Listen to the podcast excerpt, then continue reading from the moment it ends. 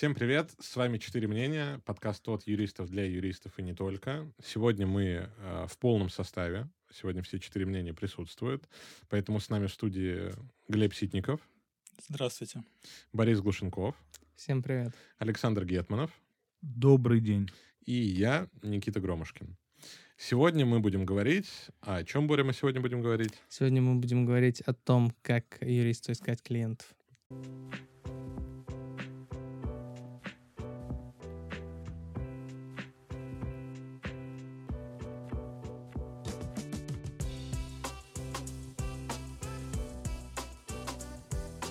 Ну что, кла- классический подход заключается в том, что нет ничего лучше сарафана.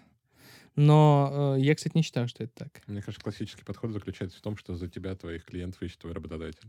Э, это вообще самый лучший подход. Но, во-первых, чем старше по позиции ты становишься, тем, тем в более значительной степени ты сам работодатель.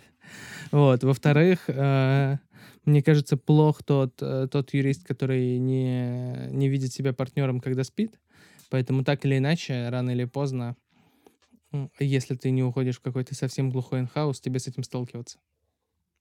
Мне кажется, классический подход вообще заключается в том, что юрист, ну, если даже мы скажем более конкретно, адвокат не должен искать клиентов. То есть, Они как будто... Они придут за ну, ним. вот как будто как-то так звучит классический подход на самом деле. Это, это какая-то очень суровая классика. м, Нет, ну тут все базируется на каких-то основополагающих принципах. То, что адвокатура не является предпринимательской деятельностью, и в связи с этим а, внутренними э, локальными актами адвокатского сообщества на адвоката, на адвокатуру, на адвокатские образования наложено определенное ограничение. Да, как мы можем рекламировать, как мы можем осуществлять какие-то э, потуги по поиску клиентов, и сам поиск клиентов, он поименован в э, адвокатской внутренней, скажем так, документации как э, некие действия по информированию клиентов, доверителей, да, если уже мы говорим а, точно, э, о своей деятельности. То есть я знаю несколько сайтов адвокатских образований в Москве, очень причем высокого уровня действительно, на которых вообще нету никакой информации. Там просто подчеркнуто, что мы свято блюдем традиции отечественной адвокатуры, законодательство об адвокатской деятельности. В этой связи мы не размещаем какой-либо, каких-либо сведений касательно наших успешных кейсов, касательно каких-то деятельности наших адвокатов. Там вообще сложно из них что-то подчеркнуть. Там максимум, что можно найти, Это контакт. э, это просто входящий контакт и, м, типа, в редких случаях перечень адвокатов, которые входят в адвокатское образование. Кстати, я вот недавно слышал один такой любопытный спор э, в одном очень небольшом адвокатском сообществе по поводу того, а можно ли вообще адвокату и допустимо ли называть доверителей клиентами. Не вижу никакой проблемы в этом. Э, абсолютно.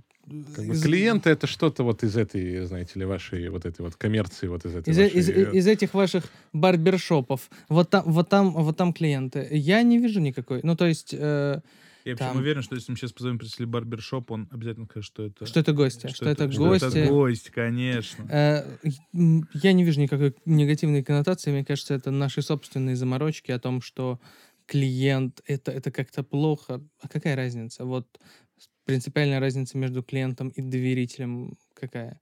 Попробуйте перевести это на какой-то другой язык, и, и что поменяется? И как это Нет, но меняется в тут, мне кажется, Я как разница между услугой и помощью. Вот примерно в О, этом вау. заключается А, нет, разница. э, это... э, давайте так. Я не буду врать, плохо отношусь к этой замечательной идее, что адвокат должен работать за еду приблизительно всегда. Вообще рекламировать в России адвокату ничего нельзя. Арбитру, кстати, ничего нельзя. Тоже Мгм. отвратительная идея, между прочим. Все очень хорошо, но, скорее всего, это помощь, услуга или там сервис, как мы это не назовем, нужные людям. И нет ничего плохого в том, чтобы как, мно- как можно больше людей об этом узнали. А если, ну, то есть, если там нет никакого э, нарушения законов с точки зрения того, что именно человек предлагает, то есть, если это настоящая юридическая помощь, то почему нет? И, и самое же смешное, что э, эти ограничения накладываются исключительно на часть э, по сути, профессии. То есть есть адвокаты, есть люди, которые не являются адвокатами. Мгм. Люди, у которых э, ООшка на упрощенке, они могут вообще в подъезды буклеты бросать и там И всем- стопроцентный результат и гарантирован. стопроцентный результат гарантировать. А адвокат не может ничего. Да, так же, как и люди, которые там, занимаются разрешением споров как арбитры, они не вправе это рекламировать. Ну вот, а, а как ты узнаешь о том, что так можно? Никак. Я вот говорю доверители и пишу, просто потому что это больше соответствует кодексу и закону. Ну и потому что, на мой взгляд, это просто, знаешь, такое выдерживание стиля, не знаю, имиджа, что ли. Ну вот я говорю доверители, а там юристы без статуса точно все говорят э, э, клиенты. Причем я заметил, что вот у меня несколько раз было общение, допустим, с э, коллегами, которые говорили клиент, но потом в ходе разговора, когда я постоянно использовал слово доверитель в отношении своих, они начинали своих тоже начинать э, называть доверители, потому что, судя по всему, э, ну, как-то хотели их на одну ступенечку поставить, чтобы э, не казалось, что они там как-то хуже относятся, допустим, к э, своим клиентам, да, чем я к своим довери- доверителям. Э, Я понимаю, что это вообще под собой никаких оснований не несет, но вот я просто наблюдение свое говорю. Почему они так начинали делать, я не знаю, может быть, по какой-то другой причине. У меня вот такое восприятие. Я, в принципе, когда другие люди называют клиенты, ничего плохого в этом не вижу, э, просто мне нравится вот самому больше доверителя. Ну, кстати, я не знаю, вот э, я то ли с вами просто переобщался, но я обратил внимание, что я, когда представляю чьи-то интересы, я всегда тоже говорю доверитель. Ну, потому что, ну, доверенность есть, значит, мне доверено, Просто значит, он доверяет, значит, доверитель. Это просто твоя внутренняя тяга к адвокатуре, Никита. внутренний Иди сдавай может- экзамен. Может быть. А вы платник? Нет, я плотник. Почему? Ну, родители же платят. О, кстати, маленькая врезка. Из э, КВН 2005 года образца. Маленькая, сейчас будет маленькая врезка с такой спиновчик на задуматься для наших слушателей. А, нет такого, что мы вообще последнее поколение людей, Да, с анекдотами. которые вообще знают анекдоты и вообще видят в них какую-то культурную ценность. Это правда. Все, ну то есть... Я условно, просто даже, ну, настолько мало людей, кому можно рассказать анекдоты, становится с каждым днем, Да. что ты прям сразу, это хороший слышишь, я прям сразу кому-то его стараюсь рассказать, чтобы не забыть вообще. Чтоб он ну. ушел в народ. Да-да-да. Ну да, условно говоря, там своим младшим братьям сестрам. ну, Вообще ноль реакции. Ну, типа, ну, окей. Прикольно, да. Прикольный дед. А, а мем, мем по этому поводу есть? Да-да, какой-то, может быть, тикток небольшой. Как вы сюда попали? У вас тут что, блат? У меня тут сестла, конечно. Это, вот она, уровень. Классика, классика. Региональная лига КВН. Валим просто напалмом. я вот очень люблю кавку, особенно грефневую. Да-да-да. Причем Кавка Грефнева, ты же знаешь, откуда вообще пошел этот разгон? Нет. Это из Довлатова. Да. Да, у него есть какой-то ранний рассказ, где он бродит по городу, знакомится с разными людьми, и все, и все что-то обсуждают Кавку, и он приходит в коммунальную квартиру, и э, там трехлетний сын соседки тоже что-то говорит про Кавку, Довлатов, раздра... Довлатов раздражен на него говорит, что Кавка, ну что, он говорит, ну вот, Кавку с бабушкой делали овсяную из этой серии. Ну, у Довлатова в этом плане моя любимая. это «Вы- Вы такой красный, это только снаружи, внутри я конституционный демократ. И на этих замечательных шутках мы возвращаемся обратно в основную тему. Собственно, к, к той теме, которую Боря поднял, но это просто очевидный перекос юридического рынка. То есть у нас есть адвокаты, которые, а, чисто материалистически платят 13%, б, на которых распространяются все э, значит, э, ограничения, установленные законодательством адвокатуры, кодексом профессиональной этики, какими-то разъяснениями палаты, э, которые не могут себя рекламировать в том виде, в котором они, может быть, хотят, да, ну. И есть другая часть рынка, которая такие просто э, лимонадные Джо. Им вообще, по большому счету, все это глубоко на это плевать. И типа, когда иной раз сталкиваешься с подобными коллегами, и у них там четко в рамках организации разделена группа заключения, это те люди, которые непосредственно занимаются заключением юридических договоров, и группа исполнения. Это те люди, которые непосредственно ходят там, в суды, куда-либо еще. По большому счету плевать, куда они ходят. Они, м, Им главное исполнять. они просто главное исполнять, да.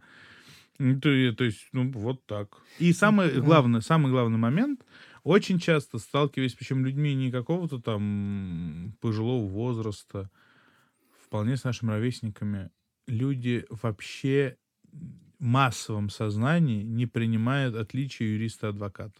Мгм. То есть, говоря адвокат, они подразумевают юрист, говоря юрист, они подразумевают адвокат. Я обнаружил, что доверитель, с которым я уже года 3-4 работаю, он, собственно, тоже эту разницу особо не для А- себя никак не то, что не осознает, он о ней и не задумывался. А И ему-то как- какая Ну, разница? потому что, блин, в цивилистике нет такой большой разницы, адвокат или юрист, Ну, строго действительно говоря. Нет, да. С другой стороны, он видит разницу между там, мной и представителями наших оппонентов иногда, и вот в каком-то ключе я, ему- мне, мне это помогло привести ему пример, вот почему э, я там адвокат, а вот э, другой товарищ вот не адвокат. Ну, там что-то было про этику, там что-то такое. Ну, не знаю, я все-таки считаю, что э, на коллег со статусом как-то иногда сама, сам факт того, что у тебя этот Мгм. кодекс есть, он на тебя все равно как-то воздействует. И, ну, реже вот эти нарушения какие-то просто банально деловой даже этики происходят. Когда- Мне так жалко, что у меня у некоторых оппонентов нет статуса, я у них даже специально спрашивал. Что, чтобы жалобу он, да. направить? Да, у меня судья еще пару раз спрашивал у оппонентов моих тоже, есть ли у них статус. Тоже расстроился, что нет, нет у тех же самых. И я сам спрашивал. Слушайте, ну, э, давайте так. Вы это реже видите у адвокатов, потому что адвокатов существенно меньше, во-первых. Адвокатов в стране 80 тысяч человек. Э, здорово, мы почему-то свалились, по сути, в обсуждение ад- адвокатской монополии. Но я думаю, что мы из этого выплывем. Э, Адвокатов в стране 80 тысяч человек. Их легко посчитать, потому что есть реестры. Э, Пытались посчитать юристов. И насчитали, что, да? что их точно больше миллиона, а сколько точно никто не знает. Может быть их миллион, а может три. Может даже пять. Вот, поэтому, э, поэтому ну, адвокат — редкий зверь. Мигрирующая На, популяция. са- на самом деле очень, очень редкий зверь относительно всего рынка. Это надо понимать. Ну, понятно, да. Слушай, я честно не хочу... У меня все время Вот. получаются такие снобистские реплики, вот эти вот, что мы там все такие этичные и великолепные, и ходим в костюмах в суд и без рюкзаков, э, и называем доверите- э, доверителями только наших клиентов. Э, Я все это к тому просто, что если человек считает, что вот эти все статусы придают ему какой-то дополнительный имидж, который ему помогает оказывать юридическую помощь, э, при этом э, не стыдясь этого, да, и при этом как-то в, со- Слушай, ну, в соответствии имидж- с совестью там и так далее, вот, то это можно делать как со статусом, так и без статуса, неважно, Безусловно. да. Просто у меня есть ощущение, что наличие статуса помогает. Налич... Называть клиента доверителем помогает правильнее к нему относиться. Ходить в суд в деловой одежде помогает правильнее ощущать себя в суде и вести себя в суде. Вот только такой, как бы, посыл Взгляд- у меня взгляд- в этом взгляд есть. да. Э, слушай, да, но Но это Ну, не обязательное условие. Это не обязательно условие, и на мой взгляд, если мы говорим про, э, про цивилистику, безусловно, на рынок оказало огромное влияние а, наличие некогда большого количества иностранных юридических фирм, крупных, из которых вышли, между прочим, многие нынешние там партнеры, советники, старшие юристы, в том числе крупных российских фирм, в том числе там э, крупные инхаусы, и которые там в значительной степени заложили основу там каких-то представлений о том, как надо работать с клиентами или доверителями, как бы вам это не нравилось, как надо писать документы, как нужно там проводить какие-то мероприятия и так далее. Потому что, условно говоря, у нас был, была история там советской адвокатуры, которая была вообще не про это, а, которая была там, наверное, тут Александр Сергеевич может меня поправить, я не так силен, э, но, на мой взгляд, она была прежде всего про уголовные дела и такая, скорее, паллиативная. Ну, есть, есть некоторые параллели. Слушай, ну, Вот. судебное пред- э, в советское время было, по сути, э, Судебное представительство... монополия на судебное представительство. То есть, А, так можно выразиться. Да, но у тебя же деятельность-то была жестко зарегулирована с точки зрения тарифов и так далее. Насколько я понимаю. Ну, тарифная сетка, да, была, собственно, она э, У браво, не бра- было-то? браво обходилась. Ну, ну, послушай, это, это вопрос как бы социалистического государства, социалистической экономики. Да, я к тому, что, соответственно, в условиях отсутствия рынка у тебя, э, у тебя Ну, Вопрос по- послушай, ты не, ба- качества. конечно же, ты не споришь там по банкротству крупного предприятия и по поводу понятно, но по- слияния, поглощения но по каких-то поводу, но по огромных поводу предприятий в рамках... наследства и гаража э, у вас, у вас споры есть. Ну да. Я не думаю, что э, в рамках таких споров э, там, условно мелочи, которые могут быть важны для нас сейчас с вами, имели значение. Вот. А Понятно, что когда-то давным-давно у нас э, была присяжная адвокатура, но это было слишком давно, чтобы действительно э, имело значение э, вот для непосредственно Вот традиции про или практики. Про присяжную адвокатуру вспоминаешь, сразу кажется, что они реально вот просто сидели у себя в особняках. Не знаю, вот как- как-то так это себе представляется. К ним люди приходили вот э, на поклон, потому что ка- там их было тоже там сколько, 100 человек, этих э, присяжных адвокатов, да, и э, для там, ощущение такое, что им не нужно было, в принципе, пытаться искать себе заработка. Вот как будто ты между- становился Мгм. присяжным поверенным, и у тебя автоматом, как бы, получалось, были дела. Я вообще ну, не очень силен вот в этой части а, истории конкретно, да, адвокатуры, вот, но впечатление такое, это я к тому, что Саша с чего начал, да, что в целом стиль адвокатуры предполагает, что ты Именно просто такой сидишь и ждешь, подход. когда сарафанное радио сработает, Ну, правильно? как, когда нет? люди, Ну да. жаждущие помощи, придут к тебе, и ты их... Между не стоит прочим, забывать, что один из корифеев вот этой присяжной адвокатуры первого созыва, вот, у русов, да, Мгм. он был граф, Князь. Князь. Да, Да. да, там, Ну, там в то есть целом как очень бы- непростые ребята. То есть это... Ну, это не в вывеска был, да? Но они не все были. Ну, Не, не, не все. все. были. Плевака там был вообще незаконно рожденным каким-то э, от киргизски, то есть там какая-то мутная история. Он был в целом в выражениях «Игры престолов» он был скорее бастардом. Есть он ни особо ни на что не... Никогда не воспринимал Плевака как бастарда. Да, ну то есть Прекрасно. нет, как бы э, для многих, кто шел тогда в адвокатуру, если мы ну, не смотрим на Плевака, но для, для большинства это они изначально не шли туда бедными людьми, которые шли туда заработать. Да, поня- это такой исключительно римский подход. Да. А, ну, слушайте, господа, между прочим, эм, я сейчас работаю там, в том числе с английскими юристами, с и вот у баристеров, которые, я не удивлюсь, если многие какие-нибудь там бароны, у них вот такая история, что брат, нам, нам вообще ничего не надо. Ты приходи, мы всегда рады. Но мы Борь, мы- куда-то бегать. А Мы потому что, а щас- как ты без них попадешь в зал, можно сказать? Услов... Да, но, но у тебя, потому что баристеры — это очень ограниченная категория людей, их там условно там, 10 тысяч человек, и все. у тебя, во-первых, э, ты их всегда нанимаешь на английские суды, э, там, уровня там 1 плюс, по-моему. И еще очень распространенная история нанимать на эм, арбитраж. Если у тебя арбитраж э, какой-то крупный международный, нанять баристера — это хорошо. Но это вот мы приходим на самом деле к тому, что э, можно отсюда вывести Опять более, более общие правила. Я не про это, а про то, что де- дело в том, что ну, маленький спрос, маленькое предложение, большой спрос. Да, конечно. И это работает не только если ты в Великобритании, и, значит, у вас там баристеры, которых 10 тысяч человек. Это работает. Вот мы сейчас с Никитой общались неделю с коллегами, э, адвокатами с разных очень регионов.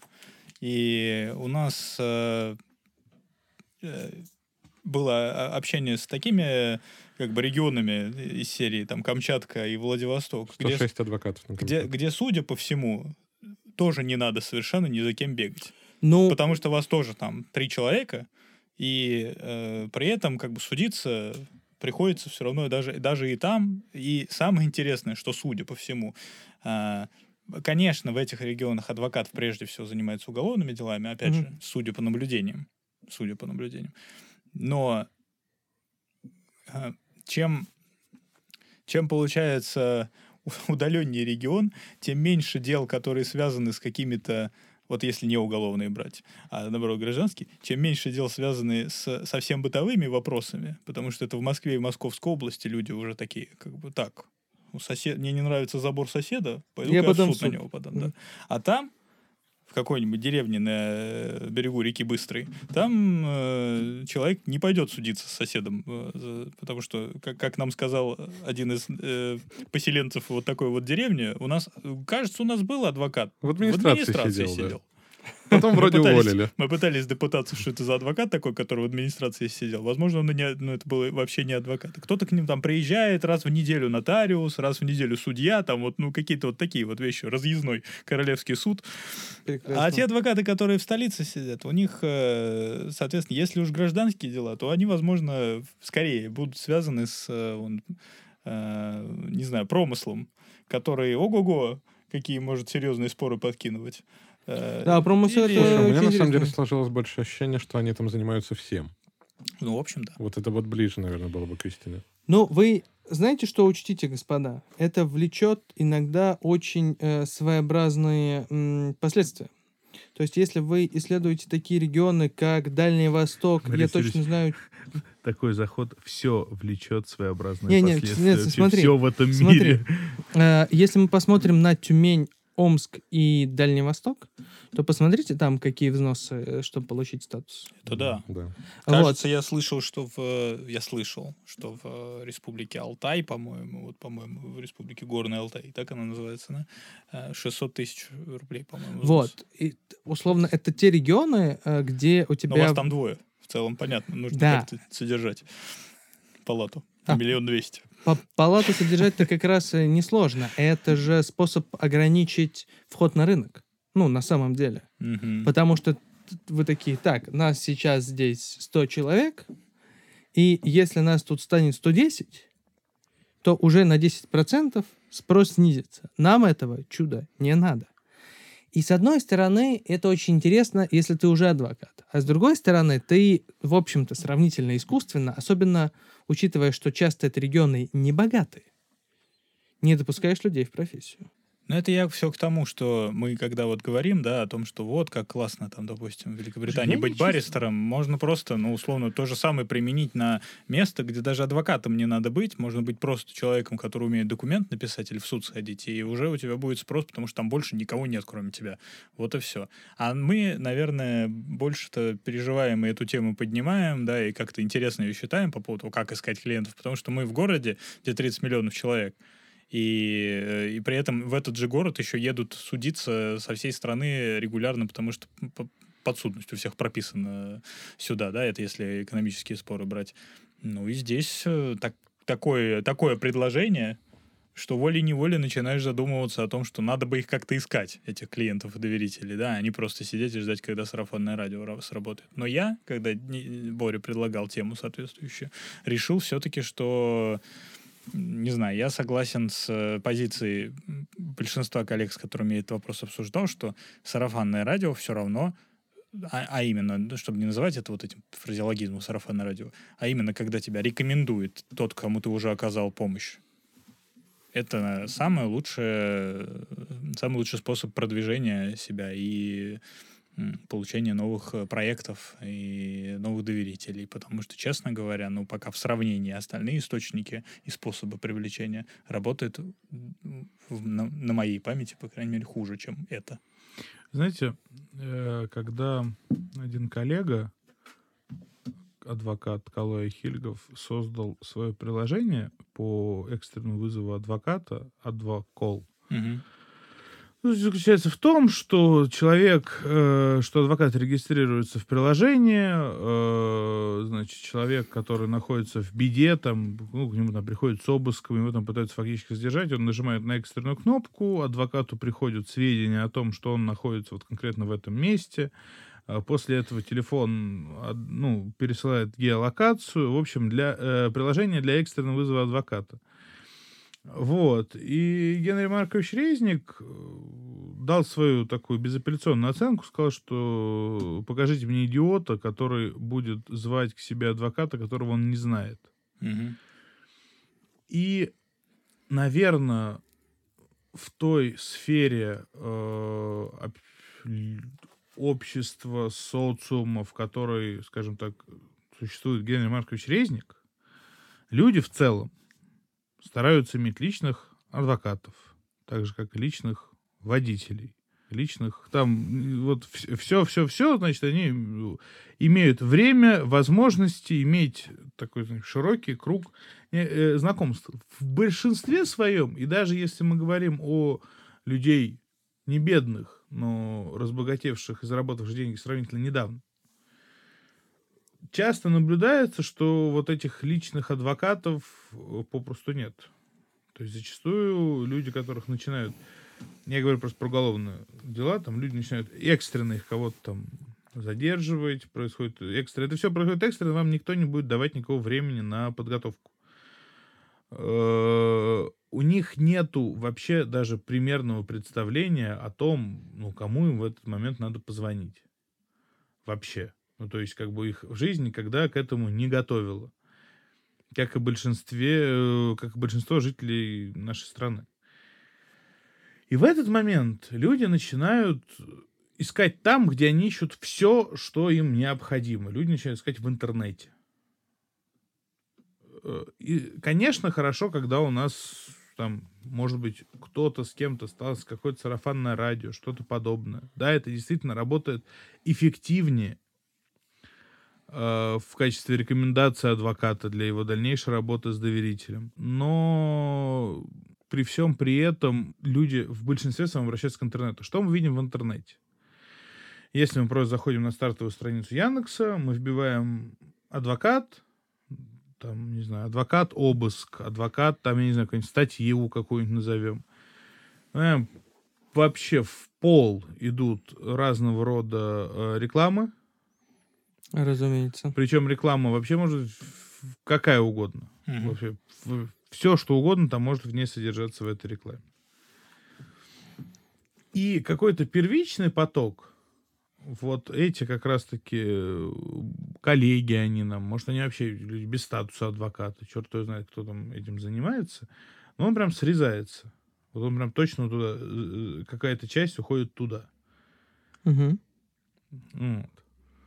Это к вопросу о продвижении в интернете. Вот э, все-таки при всем уважении к нашим метрам, к на, при всем уважении к нашей, скажем так, уже э, адвокатам, которые много лет потратили на то, чтобы построить карьеру, сделать свою там безукоризненную профессиональную репутацию. Но вот этот момент с э, формированием первичного потока, он просто упускается из виду многими что он уходит вообще в сторону неизвестно куда. К людям, которые зачастую могут иметь слабое представление о том, чем они занимаются. Но тут есть еще же все-таки вопрос аудитории, то есть и категории дел. А, да, ты говоришь о экстренных ситуациях, а еще о проблемах, ну, вот такого как бы характера, что ли, не сложно там я даже не знаю, как это правильно охарактеризовать. Ну, то есть э, есть проблема уровня серьезного там корпоративного конфликта, допустим, да, или проблема уровня э, уголовно-правовых претензий к, там, к топ-менеджменту какой-нибудь компании, там, да, или там, просто генеральному директору какого-нибудь, или владельцу какого-нибудь бизнеса, а есть проблема уровня, вот сейчас человека винтят за, по подозрению там, в каком-нибудь э, э, преступлении, связанном там, с наркотиками или с э, чем-нибудь типа кражи, или с э, вредом здоровью, ну, что-то более приземленное, так скажем. И, э, ну, есть категории, как бы, коллег, которые в целом по делам последним, да, которые я обозначил, не работают. Они работают по э, вот этим первым, первой категории, категории дел. И, соответственно, им в целом не очень-то важно, что срезается какой-то там поток да, объявлениями в Яндексе, потому что все-таки в моем представлении, может быть, я не прав, но когда у тебя есть время подумать, ты же с этого начал, что времени подумать нет, люди, и есть серьезная задача юридического характера, которую надо решить, люди прежде всего обращаются не к интернету, а к знакомым, которые mm-hmm. могут посоветовать адвоката, допустим. Если у тебя нет знакомого юриста или адвоката, ты ищешь знакомого, у которого он есть, и спрашиваешь, вот его можно, можешь ты порекомендовать, или он может кого-то порекомендовать. И как-то вот так всегда это и происходит. Либо, ну, у меня прям вот была одна, э, одна на моей памяти история, когда условно человек нашел моего старшего партнера, потому что он вел дело аналогичное, то ли против того же там того же оппонента, то ли вот прям по такой же категории споров. И вот человек нашел это дело и нашел там представителя в судебном акте, благо в арбитражных судах их не вымарывают, да, а вот, и обратился. Нашел просто потом через интернет как бы контакты. Но это было что-то экстраординарное. Это какой-то говоря. очень целеустремленный да, доверитель, невероятно. Да, ну просто продумать. Ну, как бы человек на самом деле рационально подошел к вопросу, да. Так, так, мне нужно... Я не буду спрашивать у кого-то, если человек, специализирующийся на этих делах, я найду прям конкретно, что вот было дело, он его выиграл, вот он специализируется. Очень, в общем продуманный э, доверитель. Слушайте, это все, конечно, абсолютно чудесно, но там, условно, дела, которыми, э, как правило, занимаюсь я, они возникают у людей и даже у крупных компаний редко. И там так, чтобы кто-то кому-то мог порекомендовать, это возможно, но там, условно говоря, вот мы провели там какой-нибудь спор для компании, а следующий похожий спор у них может возникнуть лет через пять. И там, соответственно, а если у них коллег спустя три года возникнет такой же спор, не факт, что чисто физически человек вспомнит. Поэтому это хорошо, но это не единственный способ, и мне кажется, что это тот случай, когда не все йогурты одинаковые так полезны. У тебя логика, Борис, по-моему, сама себе противоречит. Вот, подожди, утверждение, что у людей эпохальные события пятилетнего, значит, периода, да, а потом через пять лет происходит что-то аналогичное, они такие, да я уже не помню, кто там нас представлял. Мы пять лет, у нас за пять лет один такой суд был, год прошел, у нас чуть компанию, Нет. рейдерский захват чуть не произошел. Кто тебя... там нас представлял, понятия не имею. Какой это Борис? Нет, подожди, у тебя в чем, в чем есть сложность? Во-первых, у тебя могут Отдали поменяться... 3 миллиона евро за, за представительство. Кому? Ты помнишь, кому мы скинули их? Я не помню, Сбербанк онлайн, посмотри, может, там есть мы, платежи э, какие-то. Мы именно так и принимаем платежи обычно. А, во-первых, это все-таки компания, а не люди, как правило. В том плане, что э, могут поменяться команды, э, могут... Э, ну, тем более, там может, же, может, это все, компании, у тебя компании, доверители, уровня такого, что у них все вот это, все, все процессы, каждое действие согласовывается, скорее всего, по, в да, 700 конечно. департаментах и, соответственно, фиксируется в трех тысячах источников всяких э, информации, архивируется, запоминается, Глеб заводится в CRM Глеб Владимирович, у тебя были строительные споры? Строительные, да, да, были. Ты никогда не сталкивался с замечательными ответами формата а этих документов у нас нет. Сталкивался, конечно. Э, поэтому... Но потом их находили. Слушай, О, мне, же, это мне же вообще кажется, что когда крупные компании, у них обычно есть пул какой-то юридических фирм, к которым они обращаются по тем или иным вопросам. Они просто из есть, них потом выбирают. Ну, типа. есть, есть и такая И история. в целом им все равно, кто там конкретно вел, они обращаются в фирму, а фирма дальше сама э, этот вопрос как-то там решает. Внутри. Ну ладно, Борис, да, я да, своим возмущением я... перебил твою мысль. Что да, ты имел, что ты хотел противопоставить? Я вот, хотел противопоста- противопоставить следующее. Первое, это не факт, что для них был настолько определяющий вопрос. То есть он был один. Коллеги его решили. За эти, за эти там года, которые прошли, у них было еще много вопросов, которые требовали их внимания. Не факт, что тебя помнят. Э, дай бог, чтобы тебя помнили, чтобы все, чтобы э, видели тебя с блистающим мечом, как ты, представляя правосудие, защитил э, коллег. Или позволил правосудию совершиться, но далеко, далеко не факт, что это так, потому что крупные компании действительно, у них есть какой-то там пул выбранных э, фирм аккредитованных, может быть, да, если мы говорим про очень крупные компании. Они рассылают им предложения, они собирают эти предложения и дальше как-то решают. Или по цене, или по иным, или по иным критериям. Если же решение о найме нанимает один человек, ну то есть, например, это э, компания, которая не публичная, и у нее есть один бенефициар.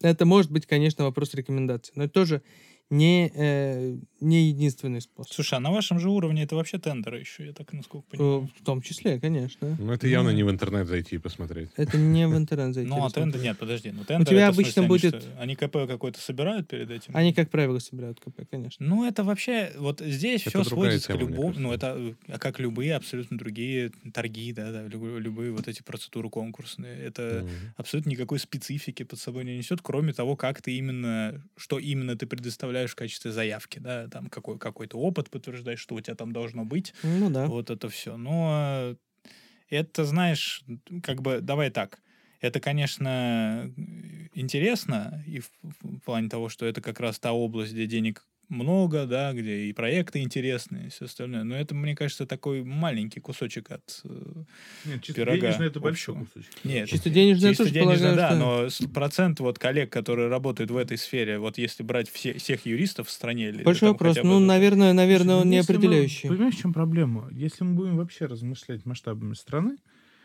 то наш разговор в целом потеряет какой-либо смысл. Потому Я что- Да, это правда. Мы говорим только про условно верхнюю часть рынка. Я к тому, я к тому, что э, это же не...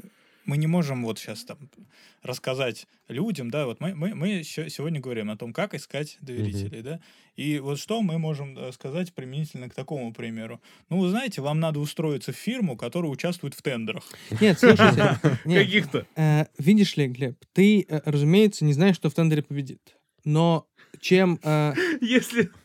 Ну, да. ну, базово ты не Если ты веришь особенно в единорогов, то никогда не узнаешь, кто победит в тендере. Э, соответственно, но ты можешь точно повлиять на то, пришлют вам это предложение или нет. Вот, давай В том про это. числе, даже если, э, даже если там условно в какой-то момент вы не входите непосредственно в пул там консультантов э, для компании, но там у вас э, сильная позиция на рынке, там коллеги о вас знают, но там почему-то так произошло, что вы э, вас обошли стороной, вам с вами, скорее всего, попытаются связаться. У нас такое было, в том числе, да, когда э, ну, сейчас фирма, как мы знаем, Stonebridge абсолютно российская фирма, но там это бывшая команда московского Freshwoods.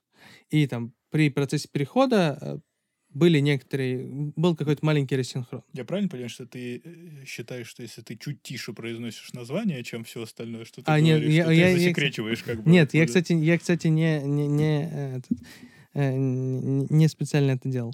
Вот, соответственно, о, например, была международная фирма, международная фирма ушла, но э, до тех пор, пока там российская фирма падающий флаг не, не подхватила, условно, все равно там, ты, ты можешь быть не аккредитован, или ты там, может быть, когда-то не можешь быть аккредитован там, в силу каких-то формальных ограничений, неважно.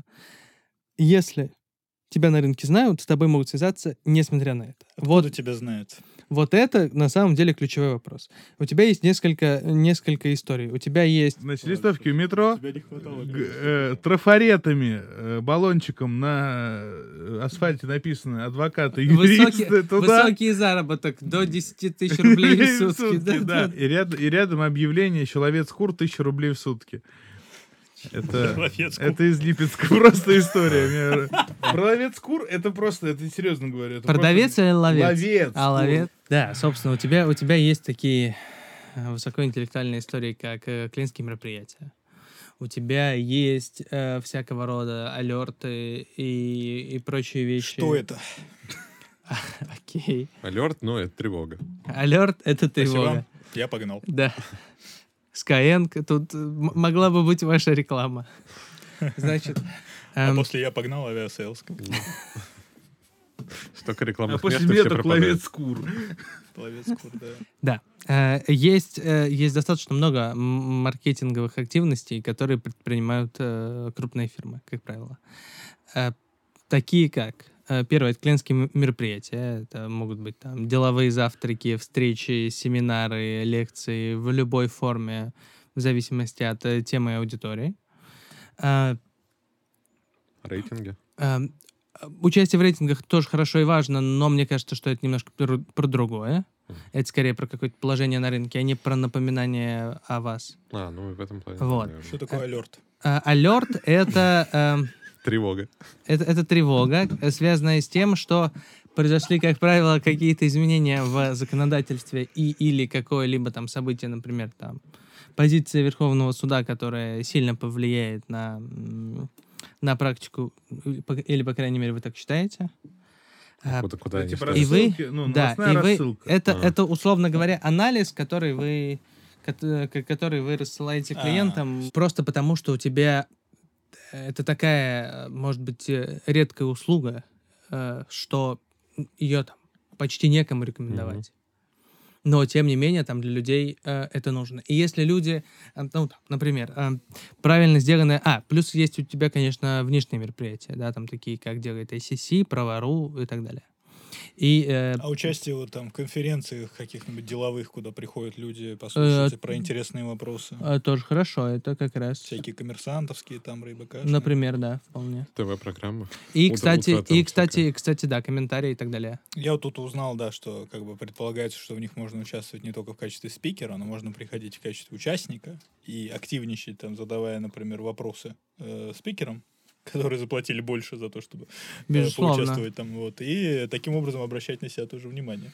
О, э, у ну, меня понятно, есть... нетворкинг. в У меня есть, э, у меня есть лучшая история с такого мероприятия. Значит, коллеги рассказывают про практику применения закона Лугового.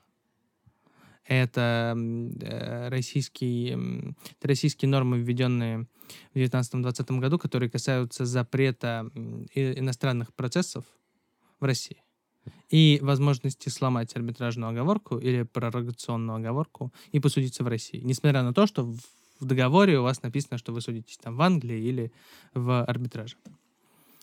Это 248.1 и 248.2 АПК. Вот коллеги, значит, рассказывают, как, значит, за там 22 год э, пошла практика, что, что нового, хорошего, плохого, что старого.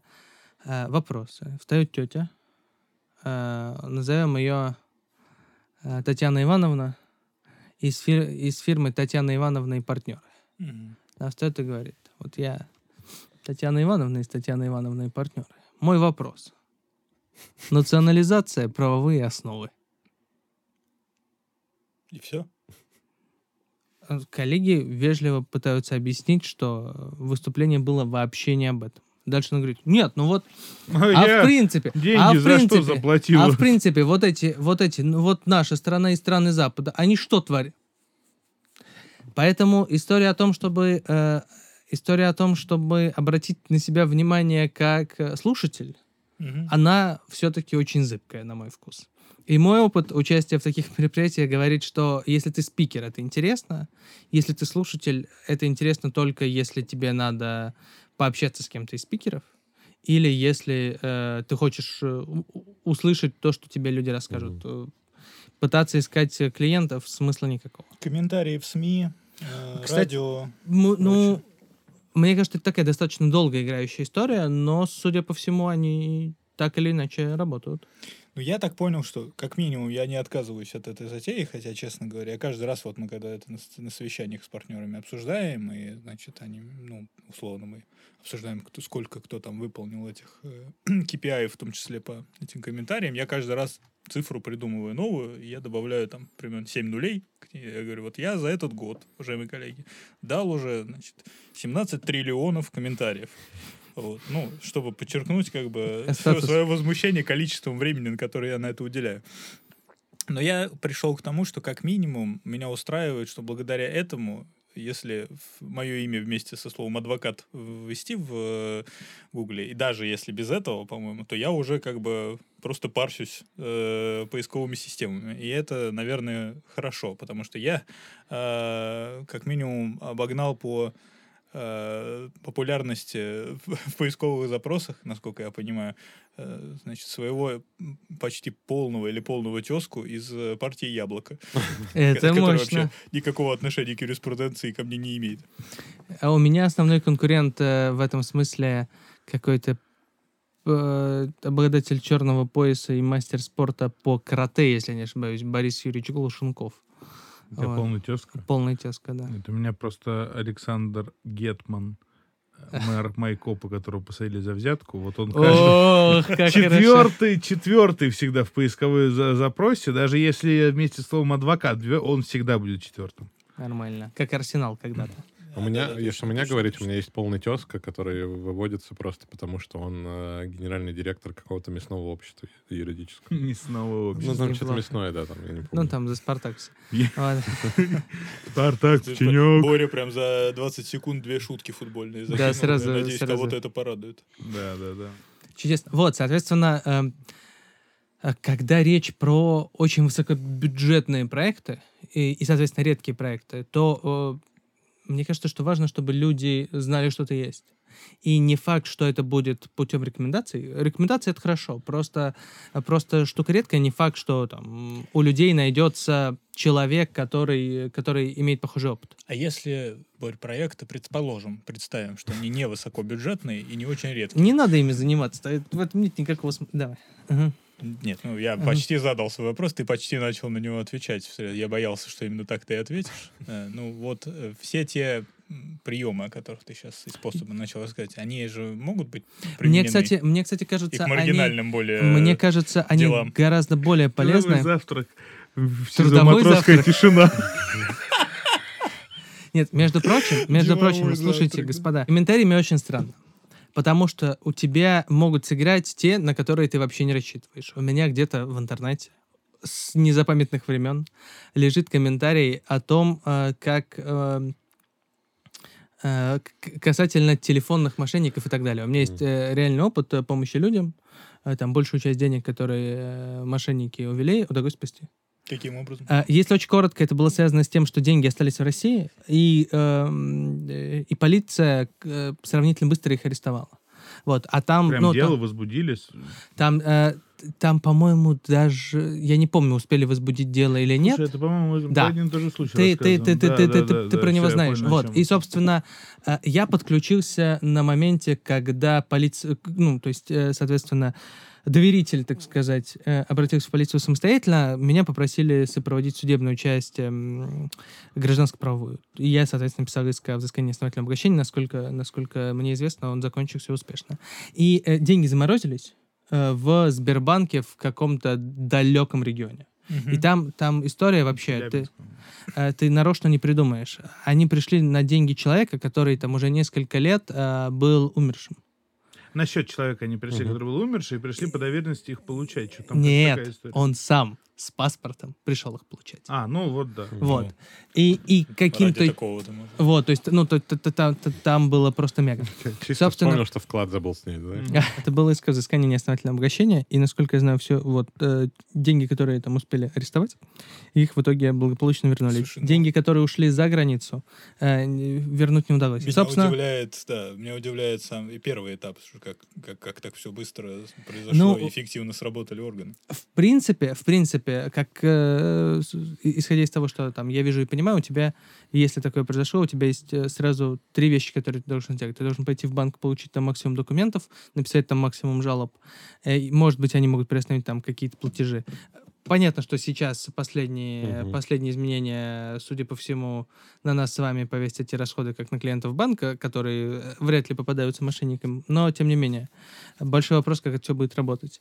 В Плюс дальше ты идешь в полицию, отдаешь, соответственно, все эти выписки и так далее, э, пишешь заявление о преступлении, правильно же? И третье, ты пишешь иск о взыскании неосновательного обогащения. Если у тебя есть понимание, кто ответчик, ты пишешь на него. Если нет, ты пишешь на банк и сразу с ходатайством об остребовании. На банк и тот? На куда банк, ушло? куда ты перевел. Угу. Да. И, и ну, ты сразу пишешь меры, все как надо, все, посылаешь. Э, такая совокупность не дает тебе гарантии, но, тем не менее, если деньги еще в России, у тебя есть достаточно высокий шанс. И вот, условно, такой комментарий в каком-то очень захудалом издании, насколько я помню, может быть, я э, принижаю его статус, и тогда мои извинения, он регулярно генерирует то, что ко мне в самые разные вообще э, каналы, включая mm-hmm. там чуть ли не WhatsApp, пишут люди, столкнувшиеся с подобным. Вот, э, там, мои комментарии в коммерсанте не, не, не так эффективны. Поэтому чем, э, условно говоря, если бы я такими делами массово занимался, то да, мне, ну, то есть я там кому-то отдавал этих э, клиентов э, просто, чтобы людям помогли. Просто потому, что там у меня нет времени, возможности этим заниматься. Ну, это как Максим говорил тогда, что у него статья на закон.ру э, да. выстреливала. Абсолютно. Вот. И я думаю, что чем, чем шире круг э, твоих профессиональных интересов в этом смысле, чем менее ты привязан да, к какой-то там минимальной ставке или там в форме формату оплаты, оплаты, тем интереснее для тебя такие вещи. Ну, это история про массовость, наверное, именно вот распространение себя в том числе. Да, конечно. То есть, Ну, ну, вот эти вот сэндвичи у судов, э, юристы, адвокаты, они там явно не, не просто так ходят все эти э. Сто процентов. Сто процентов, конечно. Поэтому э, я ничего не имею против э, сарафана э, и там рекомендаций, но это совершенно точно не единственный способ, э, хотя бы потому, что он не такой массовый, чтобы рынок о тебе действительно знал. Ну, не такой стабильный. И да, и понятно, что они такой стабильный. Так что не надо этим пренебрегать. Плюс у тебя могут очень странные, э, странные вещи сыграть, включая там какие-то выступления перед студентами, которые в какой-то момент могут оказаться далеко не только студентами, или людьми, которые получают второе высшее, и им невероятно интересно не то, что ты им там рассказываешь про то, как э, письма писать доверителям или, э, Глеб, ради тебя, или, соответственно, там, как э, писать э, отзывы на иск. А вот там твоя непосредственная профессиональная экспертиза. Это вполне, вполне возможно. Нет, ну, э, нам не дано с тобой понять, как наше слово отзовется. это Абсолютно. Безусловно. Но в целом я вообще спорить э, глупо в данной ситуации, что сарафан дело хорошее, но не совершенно не единственное. Просто Абсолютно. мне кажется важным, чтобы любое продвижение себя, кроме критерий эффективности, э, проходило через сито стыда и э, потому что ну когда ты типа прям сильно упрешься в эффективность и вот как э, сказал Никита максимально массовую экспансию себя во все сферы жизни, то ты в какой-то момент себя поймаешь на телепередаче «Мужское и женское». Вот ты прям бах, и ты там уже сидишь и раздаешь направо-налево э, советы О том, что космической же э, к- э, космической важности и космической же глупости. А, Это возможно. Мне кажется, что самое важное это понять, э, про что там ты можешь говорить, про что ты не можешь говорить, и с точки зрения там представления об этике и ограничений, и с точки зрения твоей компетенции. То есть я стараюсь не комментировать э, вопросы, которыми я не занимаюсь. Ну, в этом нет смысла. Мгм. Ко мне придут люди и скажут, а вот у нас. И скажу, добрый вечер, большое спасибо. Э, В этом, в этом, конечно, может быть смысл, если у тебя очень большая фирма, и ты это передаешь коллегам. Но базово это, мне кажется, не так все-таки эффективно. И еще очень важно какое-то постоянство. Потому что если ты делаешь вот сразу очень много, а потом нет, то такое выпадение хуже, пусть даже потом у тебя будет всплеск, чем постоянное поддержание какого-то публичного присутствия. Еще, кстати, еще, кстати, судя по всему, недурно, на удивление, работают соцсети но на это у меня не, не хватает никаких сил. У меня есть э, коллеги, э, целый ряд коллег, в том числе, которые занимаются э, крупными проектами, или коллеги, у которых э, собственные фирмы. Они активно ведут соцсети невероятно. И там, потому что я общался, они говорят, что это не зря. Мгм.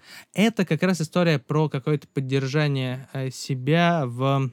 Ну, личный бренд. Ну, это, это история... Кстати, вот мы сегодня не упомянули, а по факту э, хорошая возможность искать э, доверителей.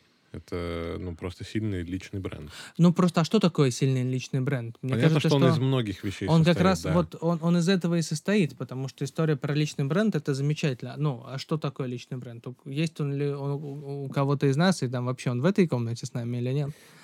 А, и- ну, А есть ли у людей, которые фоткаются на фоне вывески с судом? Просто по сути... Я, они заполонили абсолютно мою ленту ВКонтакте, когда где-то год назад я решил вернуться в ВКонтакте и смотреть, это что там ошибки вообще молодости, Алексей. Сергеевич. Не-не.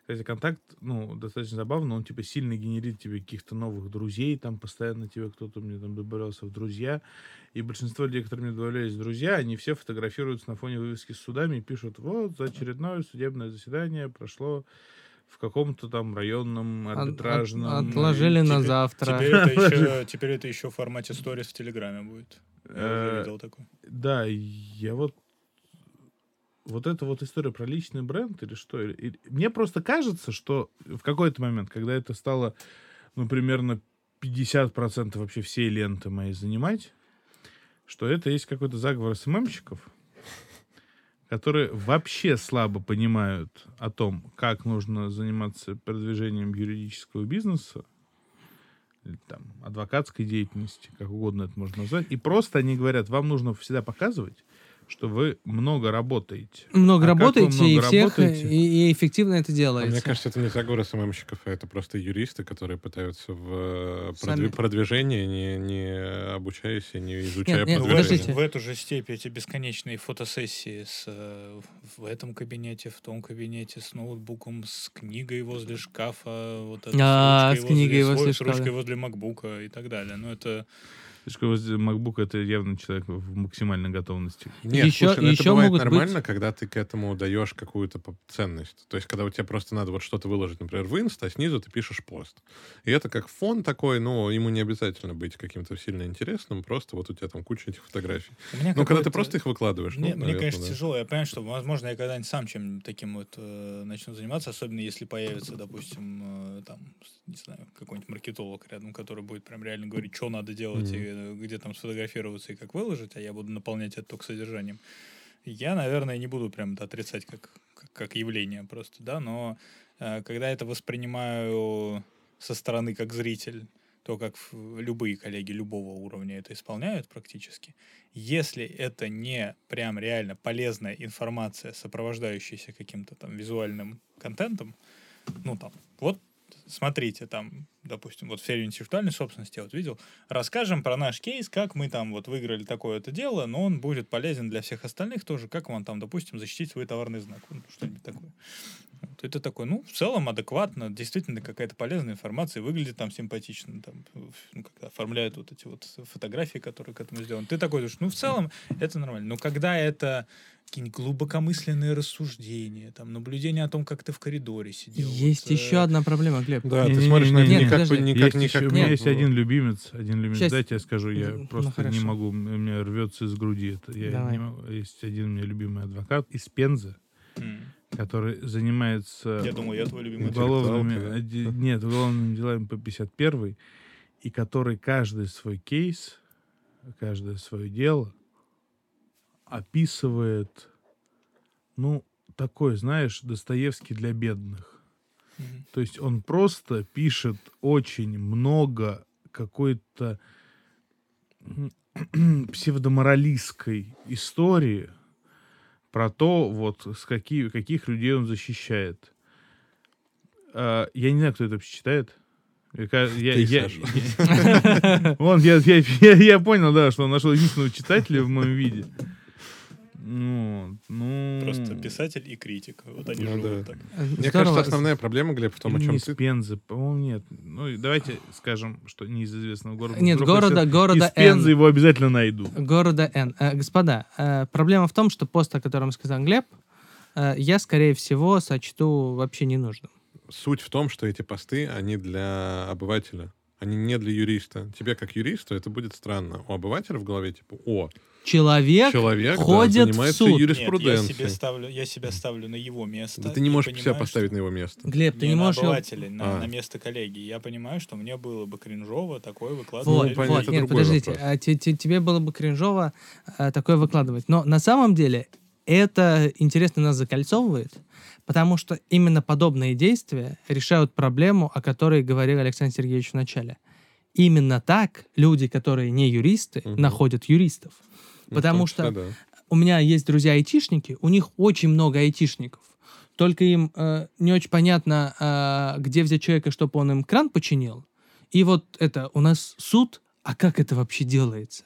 И такие, о, Боря, а ты кого-нибудь знаешь? Боря, подожди, но ты же видишь, ну, они же не пост находят ВКонтакте, что вот кто-то Не, выложил, не, нет, как подожди, он возле это- таблички районного это это, Преображенского это суда где-то, где-то далеко и Ну, глубоко смотри, ты у человека видишь, ты может заходишь, у тебя там написано, там, адвокат наверху. Ты отложиться. смотришь ленту, там, ой, он в Как одном ты суде, в другом суде, попал? в третьем суде, Не, в не, Как нет, ты четвертом туда суде. попал? Эти посты, Не-не-не, эти я думаю, посты во- их вот- выдает только мне, потому что меня Нет, таргетирует э, э. Да-да-да, система да, на, на да, них. да. Они- А мне вообще не нужен видел? адвокат. Подождите, подождите, Вы не подождите. правы, вы не правы сходу. Себя-то деть никуда не могу. По той причине, что вот, как правило, те посты, про которые ты говоришь, не те, которые Саша говорит, что фотки вот эти у судов, а то, про что ты говоришь, это очень похоже на, э, ну, типа, в процессе упаковки там, не знаю, запрещенно-граммного профиля, юрис- юридического, например, когда ты наполняешь его вот этими там какими-то красивыми картинками, постами, какими-то ссылочками, кейсами и тому подобное. Кто приходит под, вот, к людям, у которых на стене таблички всех ро- российских судов, это вопрос, да. Я тебе Но- расскажу. Это так, так их школьные друзья А, это да. и, да. и, и, и товарищи, и, и там друзья, у которых, друзья жены, у которых они были на свадьбе, узнают, что он адвокат. Да они и Что? так все знают. А об этом. нет, а нет, ну то есть, если, если это все, э, ну то есть, понимаешь, э, на самом деле Тебя тебе, все забыли за 10 лет Те- тебя Ситников, все забыли, понимаешь? Ну, тебя надо, все надо заб- выкладывать фотки из, из Глеб, судов. понимаешь, только ты ходишь на все на встречи выпускников каждый четверг. Все остальные люди в мире так не делают. Вот, то есть эта история не про там близких друзей и знакомых, а как раз сильно дальних, но там, которые так или иначе, которых ты так или иначе касаешься. деньгах, А учитывая, что соцсети еще часто рекомендуют Да, друзьям плюс, друзей. плюс они э, э, рекомендуют друзьям друзей. Значит, смотри. И таким образом... Главный, главный адепт вот этого стиля значит, поиска клиентов — это Никита Андреевич Громушкин, находящийся в этом зале. Чего? А, не, я никогда так не делал. Ты не то, что так не делал, ты все время рассказываешь, как... Ну, он мне пишет приблизительно вот такие вот всегда, значит, слушай, все-таки вот это вот общение, нетворкинг вот какой-то с, э, значит, бывшими там сокурсниками там или бывшими там коллегами, вот он работает. Вот мне там написала там девушка, с которой я последний раз там общался на первом курсе. Вот она знает, что я э, арбитражный управляющий, потому что я где-то на встрече там какой-нибудь ассоциации там э, студентов к- недавно, да, сказал, что я вот, ну, в общем, вот так у него это работает. Да. Вот как бы, но он не выкладывает посты, он Да. просто где-то сказал, и этого уже достаточно. А тут ты же, ты, ты же невероятное количество усилий люди прикладывают к тому, чтобы вот... э, Блин, я слышал одну, знаете, историю э, про то, как... э, которой в целом можно закончить наш разговор относительно таргетинга между юристов. Одна история заключалась в том, что коллеги, ну, существует такой следственный изолятор ФСБ Лефортово, где со- содержатся, содержатся, содержатся под стражей, скажем, люди, совершившие преступление, имеющее большое значение для там, нашего Общества. государства и общества в целом. И зачастую адвокаты у них тоже не последние люди и высокие профессионалы. Вот. И как-то э, среди них затесался человек, э, который стал тоже на очередь в СИЗО к своему доверителю. А там, ну, там прям вот, на самом деле, в Лефортово, скажем так, я сам там не был ни в качестве адвоката, не дай бог, там в каком-либо ином качестве. А, там, как коллеги объясняли, там очень такая, знаете, есть определенный пул адвокатов, которые так или иначе там всегда находятся, Работают. би- би- у которых там есть доверители, и там, ну, скажем, чисто правило Паретта. 80 так или иначе постоянных и 20 меняющихся. Ну, может быть... Условно. Да, Ага. очень- это очень условно. Вот, но люди в целом друг друга знают. В городе знают, по, по, по работе знают в профессиональном плане. И вот такой один из затесавшихся товарищей э, не нашел ничего лучше, как э, в каком-то зале ожидания, там, когда там кого-то вызовут, начать аккуратно забывать ручки с э, брендированные своим каким-то неказистым адвокатским образованием. И прям его, его срезали прям сразу. Вот, то есть прям сразу ему сказали, слушай, вот это вот замечательные коллеги адвокатов, вот ее ручки, не надо здесь оставлять. Тут люди, у них есть адвокаты, не переживай. Адвокат, который ходит, а тут сидят только адвокаты вот в этом предбаннике.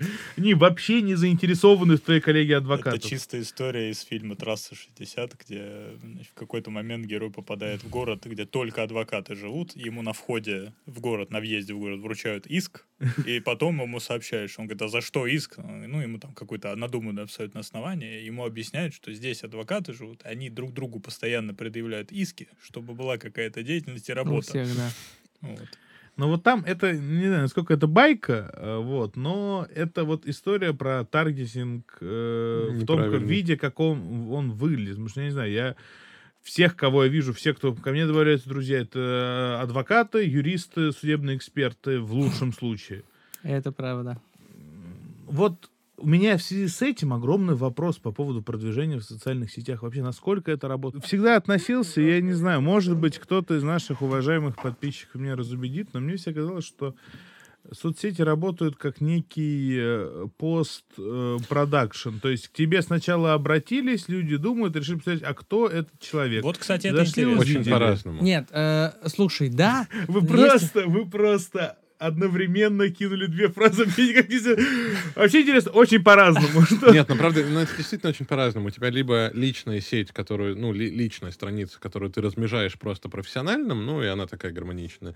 Либо у тебя может быть чисто профессиональная страница, которая направлена на то, чтобы ты сам себя продвигал, показывал свои услуги и тому подобное, и ты ее везде в тот же таргет, например, настраивал, чтобы она показывалась там э, людям, которые, я не Я знаю, вообще предлагаю, давайте, смотрят. давайте мы просто узнаем у наших подписчиков. Среди них есть много практикующих юристов. Пусть кто-нибудь напишет историю про то, как в какую-то соцсеть к нему пришел прям запрос, и он прям был нормальным, Слушайте, ну ко мне получил приходило. за это деньги. Э, Мы не договорились, но ко мне приходили. Ну, то есть, причем с хорошими нет, делами. нет, нет, нет. Вы Боря, а четко как, в про, про, про ты закрытый себя пропагандируешь запрос. как юриста? Э, ICQ. Слушай, в, в в любой... в- в- Не, в любой, не, Боря в этом любой плане в целом активный, да. В любой запрещенной, Э, да, нет. Ну, как-то вот правда, вот, ну, то есть это вот, это работает так, то, что ты что-то выкладываешь, и потом тебе прям приходит прям, ну, какой-то вменяемый такой вот запрос. Давайте, давайте, реальная история — это хорошо. Друзья, если у вас есть э, реальная история о том, как вы находили клиентов, и самое главное, они платили вам деньги, пишите, рассказывайте, мы будем рады читать и слушать. Э, друзья, мы э, в очередной раз выяснили, что тема поиска клиентов действительно невероятно сложна и многогранна. И мы надеемся, что у каждого из вас рано или поздно выработается свой подход. И как мы уже сказали, если у вас есть э, замечательная история успеха, пожалуйста, делитесь. Мы будем рады их читать и слушать. В любом случае, спасибо, что э, слушаете наш подкаст, спасибо, что читаете наш телеграм-канал. Обязательно пишите нам в комментариях к этому выпуску, действительно, были ли у вас э, такие ситуации, когда к вам пришли клиенты из социальных сетей. Нам будет очень интересно почитать. Возможно, мы потом когда-нибудь соберем продолжение э, этого выпуска и в том числе эти истории там каким-то образом вспомним. А, Подписывайтесь на подкаст э, на всех площадках, где он выходит, а выходит он практически везде, где его можно послушать. Это и Яндекс Музыка, и Apple подкасты, и Google подкасты, и на YouTube в аудиоформате. А, Обязательно оставляйте там свои лайки, где возможно отзывы и комментарии. Нам всегда очень важно то, что вы поддерживаете наше начинание, и это помогает нам развиваться. Спасибо. Оставайтесь с нами. Всем пока. Пока-пока. Всем пока. Пока-пока.